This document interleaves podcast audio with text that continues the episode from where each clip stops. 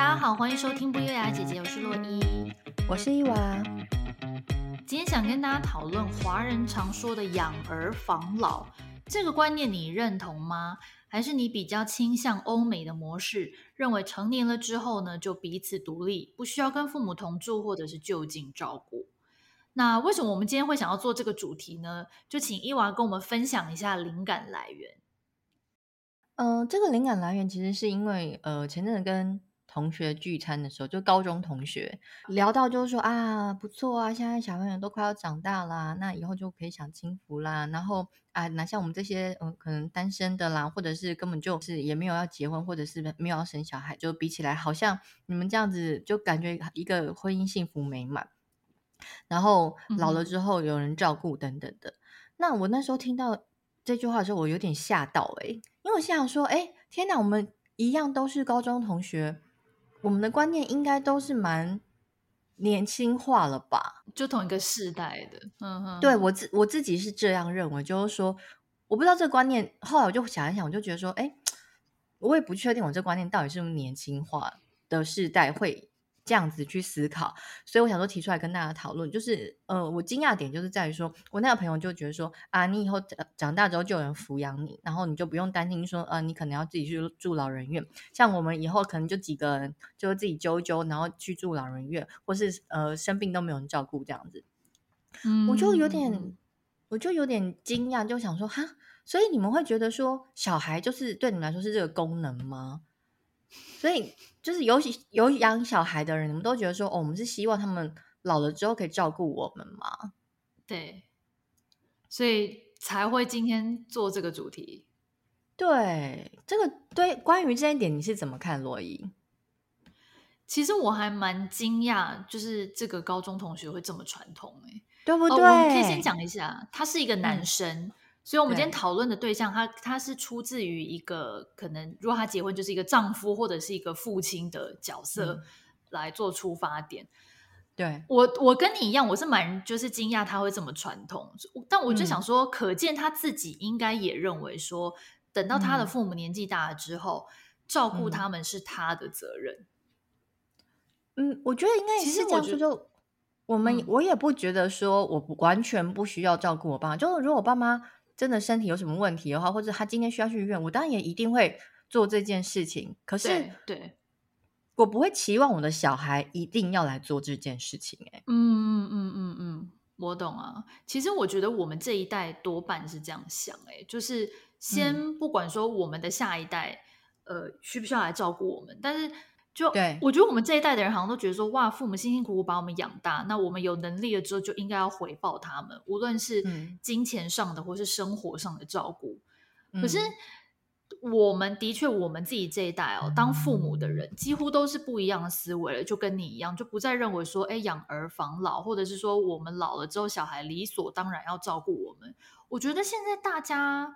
好像普遍都认为说，生小孩是我们自己的决定，是我们决定把他们带到这个世界上，所以我们不应该要求他说：“哎，你们要来照顾我们哦，我老了以后就是你的责任。”反而好像大部分人会觉得说，他们把自己的生活过好就好。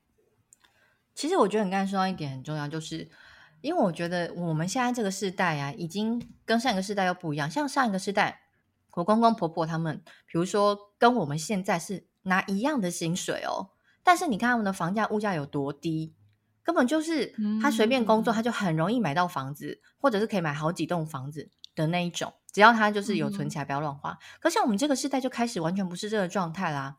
然后我现在就会很可怜下一代，就他们的状况只会比我们更惨，因为他们的调薪幅度也不可能一下就大大要进，但是像物价、房价都还是一直在涨，所以其实我心里有点会觉得说。有时候心里想说啊，真的要生小孩吗？这样会不会害了他们未来生活很辛苦？所以你刚才提到我没错，就是说，呃，我把这个小孩生下来，说不定小孩心里想说，我有说你要生我吗？我有，你有问过我吗？对啊，就是这个责任其实不是说你生下来，然后你就是对你的爸妈一一定有一个就是原生你好像不可抛弃的责任，因为每个人都是独立的个体。我也不觉得说就是、嗯、我我当然。这个人照顾我长大，我们会抱着感恩的心，觉得说，哦，就是我们会互相彼此照顾，可是不会觉得说这理所当然，那么理所当然，我我我没有这么觉得，就是理所当然这个这个感觉，我觉得不应该存在这个关系里面。嗯嗯嗯，那你、啊、你觉得就是等你就是你跟你老公年纪大了之后，你小孩就是应该你们会怎样的？你觉得他应该要怎样对待你就可以？我觉得小孩长大之后，拜托你们离开家，我要跟我老公过两人世界。OK。感觉迫不及待，迫不及待啊！烦死了！每次想要两人世界的时候，哦，有小孩哦，然后等下要准备午餐，然后干嘛干嘛，就是，而且有时候可能要两人世界，还要抓时间，哎，快快快，他们快回来，大概是 二十分钟，就会觉得说，你，我跟你说，我这一次就是跟我老公去外面那个玩的时候，就会觉得说啊。也好久没有人，好久没有单独一起在电影院看个电影，这种感觉好像已经遥不可及了，你知道吗？就觉得是生了小孩子之后，嗯、这一切都变得好遥远。虽然说以前我也是曾经就是刚生完小孩那时候，就很有就是开口跟公婆啦或者爸妈讲说：“哎，帮我带下小孩，我想去看一下电影。”可是不可能 always 做这件事情，所以我是觉得说。真的，你要能够自由自在，就是回复到你有原本一个自己的很完整的生活啦。不是说现在就没有，而是说很完整、专属于你自己的时间的话，你真的要等到小孩大了之后才有可能。那我是觉得，如果小孩出去了，我跟我老公病了啦，或是老啦，我们可以去养老院啊，或是跟兄弟姐妹们、朋友住在一起，我觉得都没有关系，因为我觉得。我的下半生，如果要小孩对我负责，其实他压力大。然后，如果我养成一个习惯，我这么做，我心里也会有一些期许，反而不一定会比较开心。嗯，懂。对啊，像我婆婆，我我觉得这一点，我觉得就蛮明显。比如说，像我婆婆，她就不赞成我们出国，因为她就会说，她现在因为我公公之前过世嘛，那所以她现在自自己一个人，等、嗯、等于算独居老人啊。如果你要说他真的算独居老人。对，可是因为他也不愿意离开他原生的居住地，嗯、那我们小朋友的上下学的一个环境，又不想要因为这个关系，然后特别迁迁出，因为他所有的生长环境同学们，通通在这边有两个小孩，嗯嗯、所以我们等于变成就周末才能回去。那平常的话，他就真的是独居这样子。那因为我们是希望今年可以移居澳洲嘛，所以他那时候就强烈反对，他就说。那他自己在家里出了意外，没有人知道怎么办？那都没有人照顾我啊！可是重点是，嗯、就算我们在台湾，这个状况我觉得还是有可能发生。嗯，就是比如说，我们都刚好在忙什么事情，或上班有事情，在弄小孩事情，有时候真的是还是会没有办法接到婆婆打来的电话，及时接听这样子。嗯然后我就会建议我老公说：“哎、欸，还是你要去帮他安装一个，比如说什么警铃系统。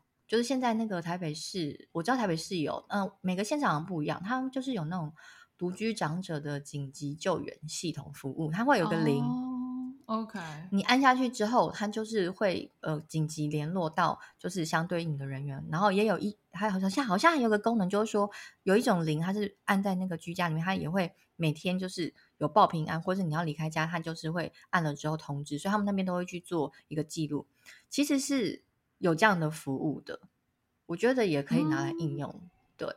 嗯，哎，你讲这个，我突然想到，我记得好像远传跟台湾大哥大也都有出类似的这种居家就长者照顾的服务，好像也是透过 App，还是可能也是有像你讲的有一个什么铃之类的这样子的通报模式。哦，那还不错哎，我我刚才说那个是他政府，他会就你去申请，然后会看你的条件符不符合，然后他就会核发或者是安装，因为他有那种就是。一个好像可以吊挂的，吊挂在身上，然后也有一个是可以安装在家里面的，哦、对。然后还有那种，比如说有紧急通报的功能，然后呢解除通报，然后还有每日报平安，还有外出之前跟回家之后，他都可以去按那个铃，他们就会呃清楚知道说，哦，你现在这个人的呃活动状况是怎样，那有没有危险，有没有有没有问题？这样，比如说应该报报报平安的时候，你没有报，那你是不是出了什么问题？这样子，嗯，哎，不错哎，我觉得现在县市政府有做这种。系统真的是蛮好的，造福人民。对，因为其实我觉得现在高龄化社会，大部分每个国家应该陆陆续续都有在做。然后像之前那个柯文哲有推一个，我觉得也非常好。他们这个方案好像叫做“青银共居”，就是青年人跟银发族共居。如果你今天要用这个方案住进来社会住宅的话，你就必须去做满一个月要二十个小时的公共服务。嗯、那公共服务的话，就是比如说你们可以自己去发想，包含呃陪他们去做舞蹈啦，或是呃茶点制作啦，或是陪他们玩桌游啦、益智游戏等等。就是让他们老人有一些事情做，这些银发族他们不会那么无聊。相对来说，对这些年轻人陪银发族做这些事情，他们可以以比较便宜的租金入住社会住宅。哦，其实我觉得这就是一个双向的福利啊，哦、一个闲置的资源在那边，把它拿来运用，然后双方都可以达到一个共享互惠的方式，我觉得非常棒。嗯，这个还蛮酷的。对啊。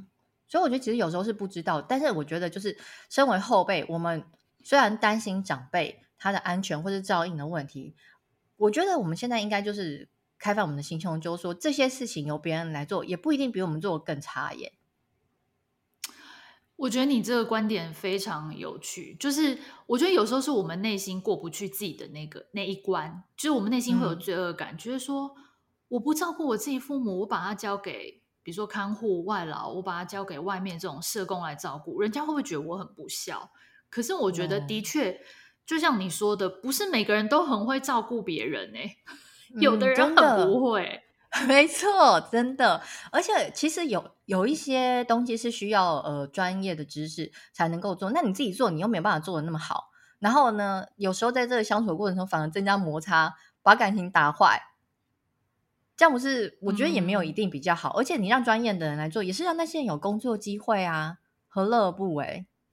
嗯，我觉得这的确是一个蛮另外一个也也算我们大家可以值得就是提出讨论的一个观点。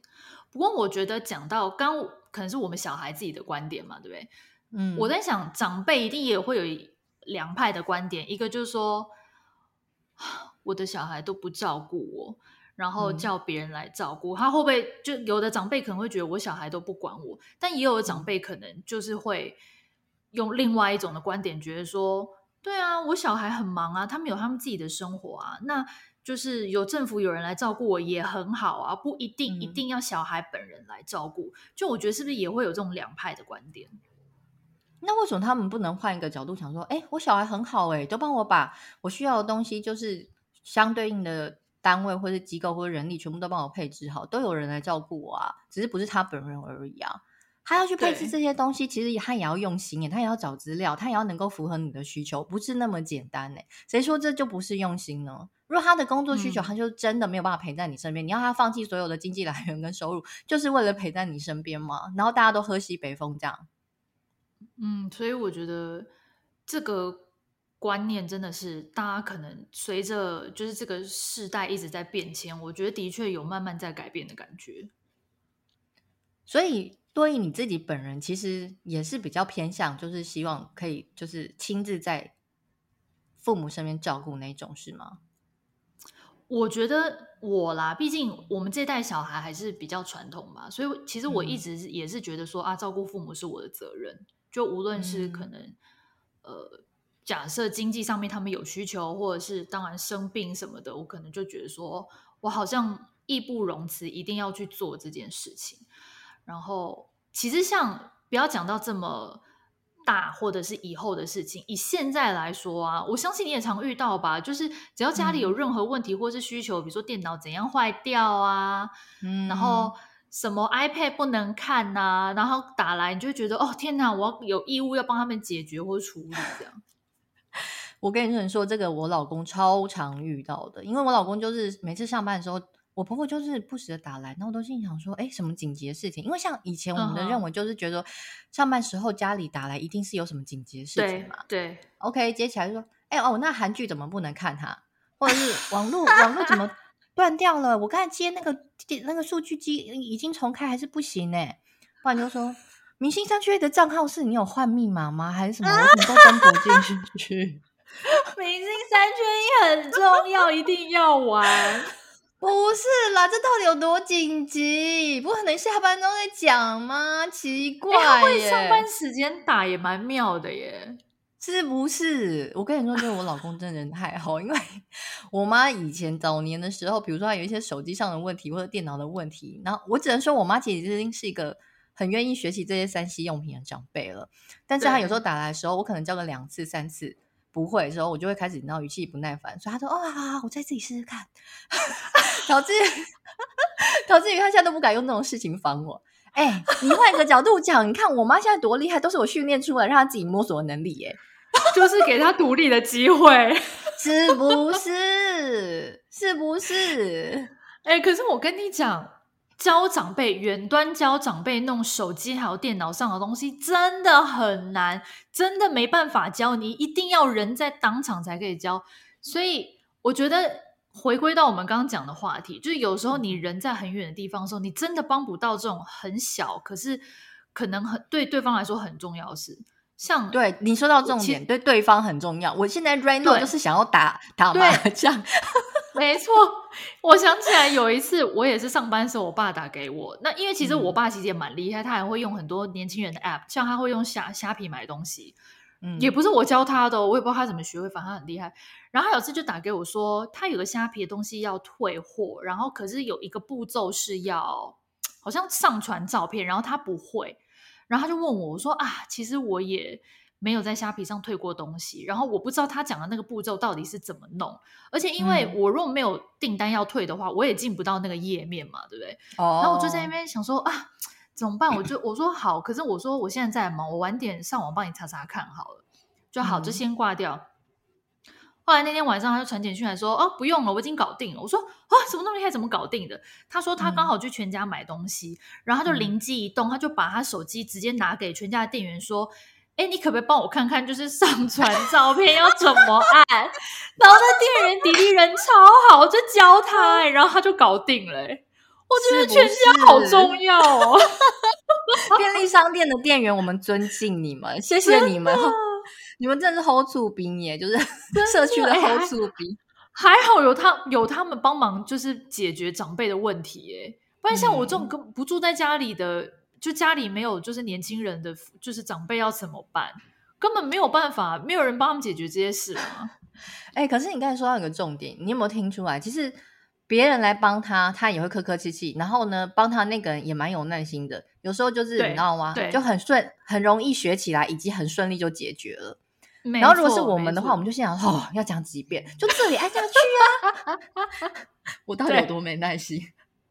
真的会很容易没耐心，尤其是在讲电脑的事情。我老公这一点就超厉害。你知道我每次听他讲电话，oh. 就是跟他跟我婆婆讲电话，就说你那个地方按下去重按。他说，然后我婆婆就可能想说哪一个钮，他说哦，就是你可能移到左上方，然后什么颜色，大概第几排的地方数下来。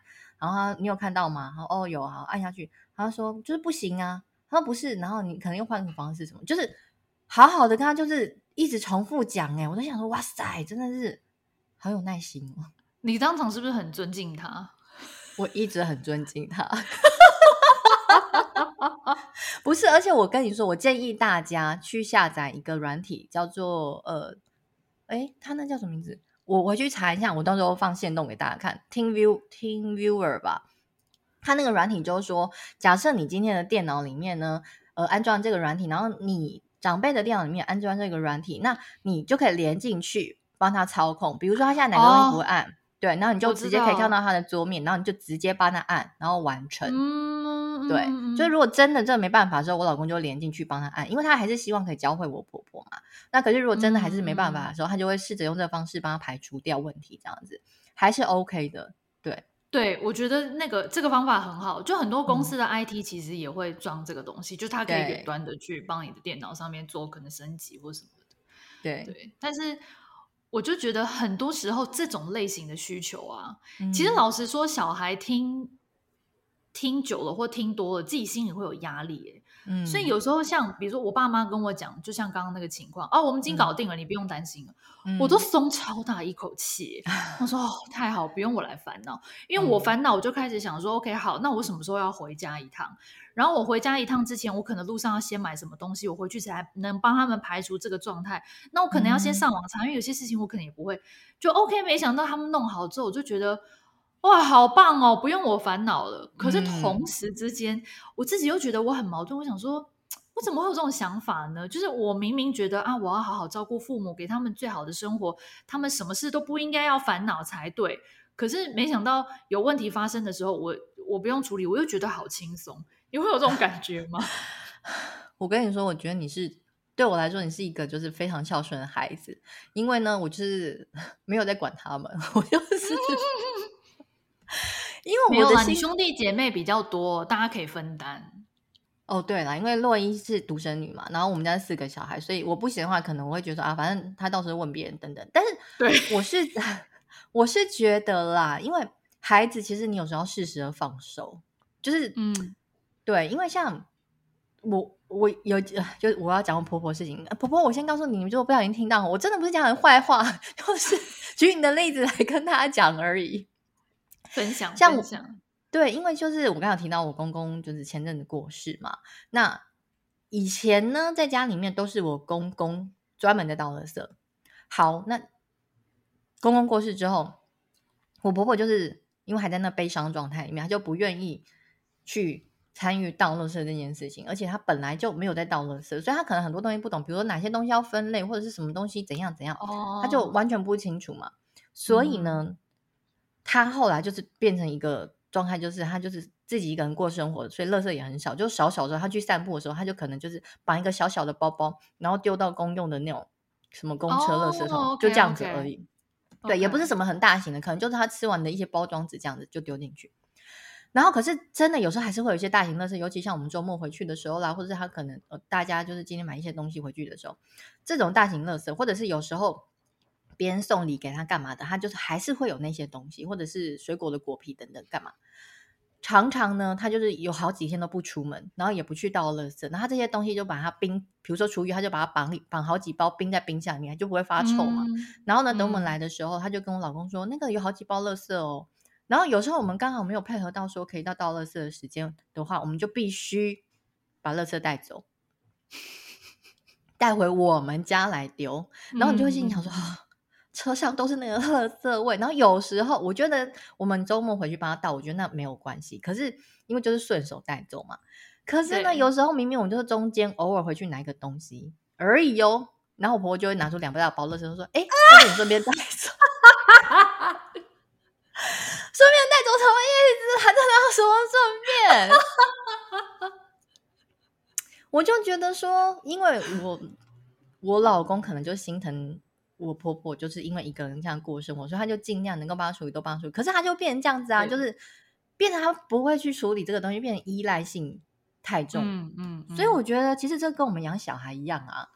像我们现在小孩明明知道，就是说哦，这个东西我一下就可以做完了，可是你就是要让小朋友去试去碰，他就算会做错或者做得很乱，或是你可能要等等下重新收拾，但是你就让他去弄，他就是习惯之后，他才会自己去治理这个东西。嗯嗯嗯嗯，对啊，而且我觉得像父母有时候过于依赖啊，不动脑不活动，反而是一件坏事。他这样的话其实会生病，而且脑筋不运作，其实你很容易得一些，比如说什么呃失智啊等等，就是对啊。然后你身体不出去走路活动的话，其实你你你的身体也会肌肉萎缩啦，会退化等等的啊。所以我是觉得说，我们有时候真的要适时的放手，哎，就是对于长辈也是这样子。嗯，其实我同意，就是我我也是觉得长辈如果还做得动是最好的。以前其实我们从小很容易听到一个观念，就是说，哎呀，你年纪大你就享清福就好啦，什么事情让你的儿孙代劳。可是我觉得现在这种观念好像应该要做调整了，因为对，就像刚刚我们有提到嘛，就如果说你真的都不动脑的话，其实是很有可能会失智。这个其实在医学上面都有经过证实。嗯，所以我在想。最理想的状态会不会是父母都能够自理，无论是在身体方面或是经济方面？嗯、那儿女给他的陪伴只是情感面的，嗯、但是两方都不要太过度的依赖对方，嗯、这样双方的相处会不会还比较舒服？还是你觉得这样会不会很无情？不会呀、啊，我觉得你看西方国家，他们就是这样子啊，各自保有自己的生活领域跟空间，他们甚至到比如说年纪很大，或是呃。呃，老伴走了，然后到七八七老八老都还是可以有第二春。我觉得就是因为他们一直保有自己的生活领域跟社交领域，嗯、他们不会觉得说啊，我为了小孩，那我怎样？好，我先不不碰这一块，等等，没有，这就是他的生活。嗯，对。而且我觉得，就算住在一起好了，有些感情也很差吧？对，就是距离产生美感嘛。有时候住在一起反而感情不好。对呀、啊，就是比较容易产生摩擦。对，没错。而且这又要讲到另外一个问题哦，就是我们刚刚讲的状况都是儿女过得很好，嗯的情况下会发生的事。哎，那万一今天我父母，然后我的儿女过得比我还差怎么办？就他自己都养不活他自己，养不活他的家人，然后那你这种时候你怎么可能期望小孩就是来养你？你养他还差不多，说不定你还养他全家，还养他儿女，就不是有很多啃老族吗？就是在家里面不肯工作，然后叫年迈的父母去收回收物什么的。那你遇到这种情形怎么办？对呀，还有那种什么呃。找不到工作啦，然后就酗酒啦，然后喝完酒之后一言不合就打死爸妈的那种东西，你想说、嗯、根本就不要住在一起啊，硬要绑在一起是要怎样？所以这个就是我觉得啦，回归到一个本质面，就是我们刚才提到的，就是不管是子女对父母，或者父母对子女，都要适时的放手，你们才能够让彼此独立。嗯、因为你看，像刚才我们提到的状况，就是可能长辈没有对小孩适时的放手，导致于他没有办法学会在。他应该学会生活技能，独立养活自己的那段时间，养活自己，然后他就只好一直靠着你嘛。嗯、对，那你没办法，你就只能一直被他靠下去。那我觉得相对来说，如果今天是父母，他今天你已经长大，他不需要再呃照顾你，他不需要再以你为主的时候，那你也你也要让他保有自己的生活，让他找回他想要的生活步调，而不是好像他都以你为主。我有遇过那种，就是他都父母已经。就是很老，然后小孩已经三四十岁喽，然后呢，可能还是住在家里面，然后呢，一整天就是打来问说，哎，啊，你今天回家要吃什么？然后或者是说，一回家就说，嗯、呃，那呃，要不要帮你准备什么什么？就是你会觉得说他，他他的生活一直围绕在这个小孩身上，那小孩都已经三四十岁了，哦、然后啊，你不要搬，你不要搬进去住哦，然后外吃外面的很危险哦，啊，要早点睡哦，一切就是把他当成像 baby 在照顾，这种我觉得爸妈他们也很不不 OK。有哎、欸，而且这样会给小孩很大压力。就我都已经几岁了，你就你可以真的可以不用管我。对呀、啊，就是我觉得你们放过彼此好不好？真的，真的，我们真的不是无情，真的是要让你们可以互相独立、嗯。对，而且就像我们刚刚讲到这个，我觉得我现在自己观念也有转变哦。以前不是就觉得说啊，父母年纪到了，就退休之后享清福嘛，含饴弄孙等等。嗯、然后，可是像我现在改变我的观念了，我会觉得，因为我很多身边的朋友的父母，大部分的人都退休了。那有一些人的父母就真的是过着退休生活，但是还是有很少数的人父母是继续在工作，没有退休的。例如有朋友的爸爸是开餐厅，他也其实也七十几岁了。然后他每天还是进餐厅坐镇，可是他其实什么都不做，他真的就是坐在那边。然后他、哦、他也没有在负责收钱，他就只是坐在那边，他偶尔看看报纸，然后就盯个场这样。可是他每天就很爽，嗯、因为他一进餐厅之后，就是你知道员工就会拍马屁嘛，啊，老板你来啦，什么今天要喝什么，啊、我帮你准备什么茶，他就很爽嘛。嗯、然后呢，他女儿就会一直鼓励他说，哎，你跟妈妈辛苦一辈子啦。你现在都七十几岁，你就出国玩呐、啊，反正餐厅有人顾啊，你们就环游世界啊。就他爸都不要，他就是要每天进餐厅看着。但其实我听人家跟他讲说，哈，老板，对 对，没错。但其实我现在，没错。但其实我现在反而会觉得这样子也不好，也不会不好、哦。我反而觉得这样很好，嗯、我也蛮佩服这种长辈的，因为就像你说的，你每天就。就是进餐厅，其实你人生就只是有一个目的而已啦。你每天就是起床，你有一个 routine，我就是去餐厅，然后我去完我就回家，怎么样？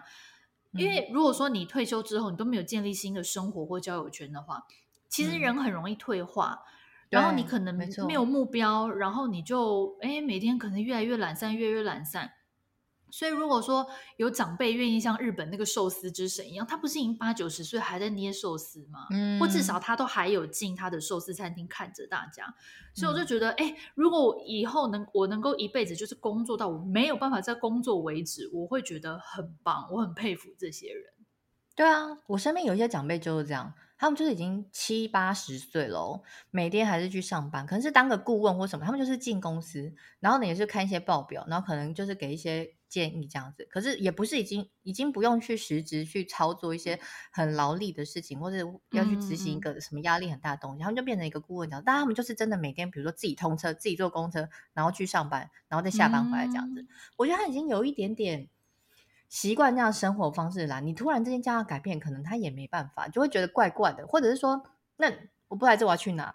他可能没有一个退休后的生活圈，就像你刚才提到一个，就是独立的，呃呃，可能新的朋友或者新的环境，他还没有建立出这个东西的时候，嗯、我觉得他可能还是会希望就是回去他原本的环境。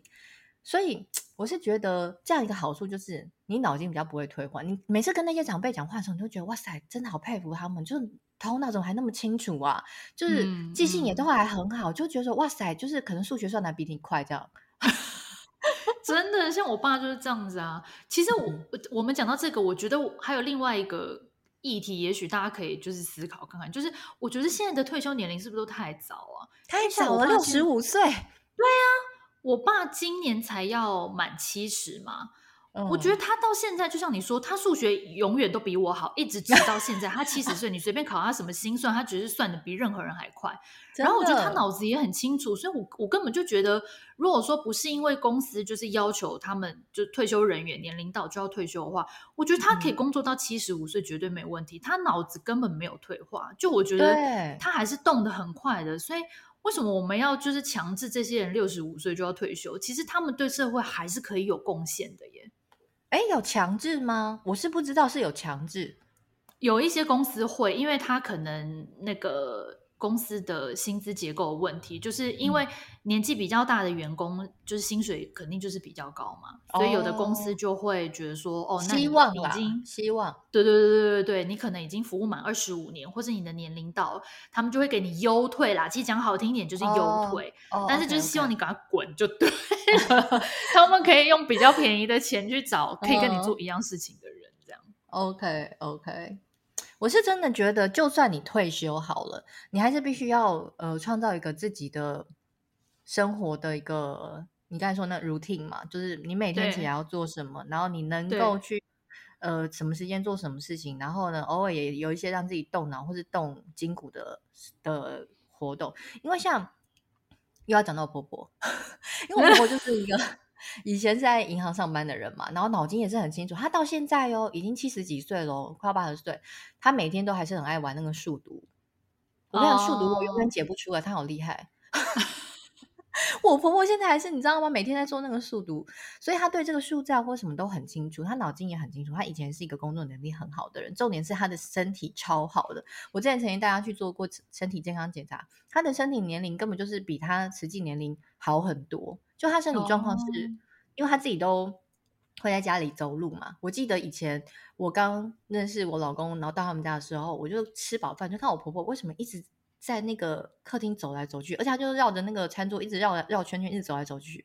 然后、嗯、后来我婆婆就跟我说，没有，因为外面下雨，不然他都会出去外面走。那反正他每天就固定走一个步数，然后就是呃，他如果没有办法的话，就是在家里这样绕圈绕圈圈走到那个步数这样子。嗯，所以他就是会好好的安排这个东西，嗯、像他。